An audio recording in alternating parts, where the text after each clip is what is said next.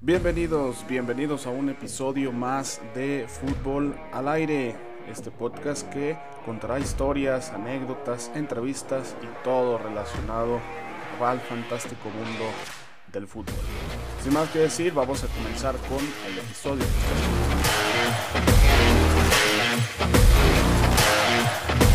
¿Qué tal amigos? Es un gusto tenerlos por acá en un nuevo episodio de Fútbol al Aire. Como saben, pues el mundo está en un constante cambio. Eh, lo que pensábamos hace algunos años, puede que hoy ya no. A diario podemos pasar de defender una idea a otra y todo esto pues basado en nuevos aprendizajes o en darse cuenta de que se pudo haber estado equivocado, ¿no? Al menos así han sido los últimos años con varios movimientos sociales pues que han eh, buscado concientizar a la sociedad. Y en el fútbol muchas veces vemos filosofías e identidades dentro de la cancha.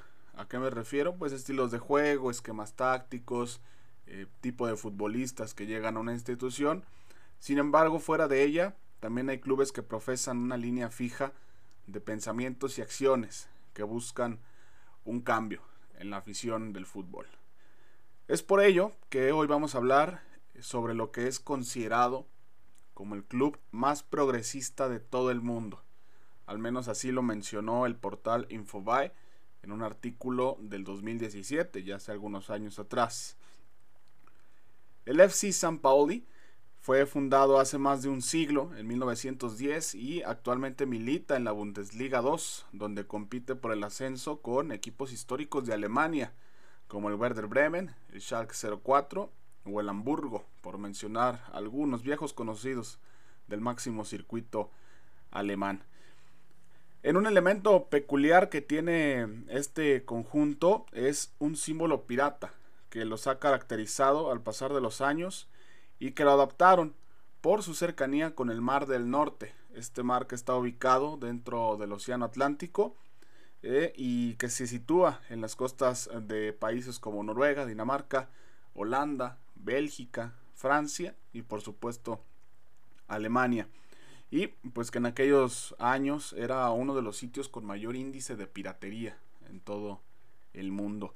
Los primeros pasos del San Paoli en el mundo del fútbol se dieron mucho antes de su fundación, en 1899, pero tuvieron que pasar 11 años para que se hiciera oficial el nacimiento de este equipo.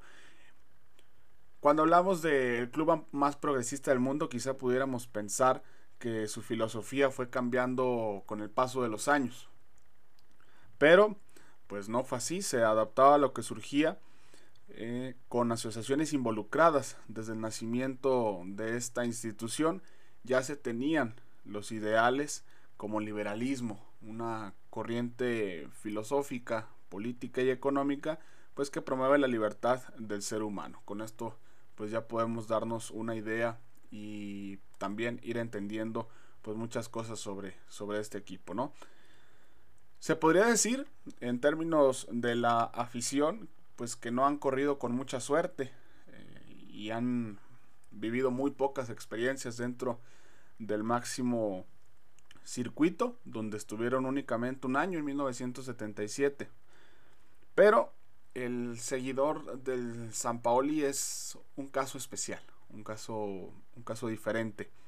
Y así lo plasma Alberto Lati en el libro Latitudes, donde describe a los hinchas de este equipo alemán como muy poco conocedores de táctica y de alineaciones, pero, pero, siempre con los valores del club muy presentes, tanto en su vida diaria como en el, en el estadio, en un ambiente bastante peculiar que se vive allá en Alemania.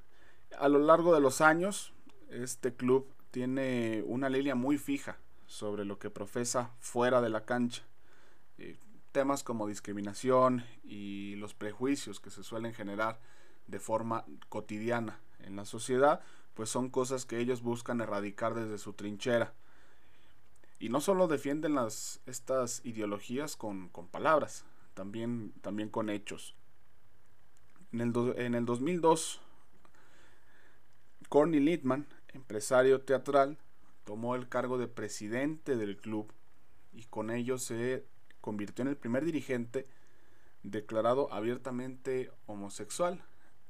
Duró ocho años en el cargo hasta el 2010, en uno pues, de estas situaciones que engloban lo que significa el FC San Paoli. El Millerton Stadium también es algo muy especial. Fue inaugurado en 1963 y actualmente cuenta con capacidad para más de 29.500 espectadores. Lo curioso de esto es que en sus pasillos y paredes cuentan con una gran variedad de murales. ¿Qué tienen estos murales? Bueno, puedes encontrar elementos punk, banderas de la comunidad LGBT o pinturas referentes a, este movimiento también, entre muchas otras cosas pues que suelen ser eh, tradicionales dentro del FC San Paoli. Son imágenes que se pueden ver plasmadas dentro de las paredes del inmueble ubicado en Hamburgo. Y algo muy curioso es que a pesar de estar a kilómetros de distancia, Latinoamérica y el FC San Paoli tienen su historia también. Pero si les parece eso lo dejamos para otra ocasión. Si llegaste hasta acá, Solo me queda agradecerte y espero que haya sido de tu agrado el capítulo de hoy. Recuerda suscribirte, seguirme en redes sociales. Me encuentras en Instagram y Twitter como arroba vguario7. Allá puedes dejarme mensajes con comentarios o temas que te gustaría escuchar por estos rumbos. Les mando un saludo y nos escuchamos en el próximo episodio.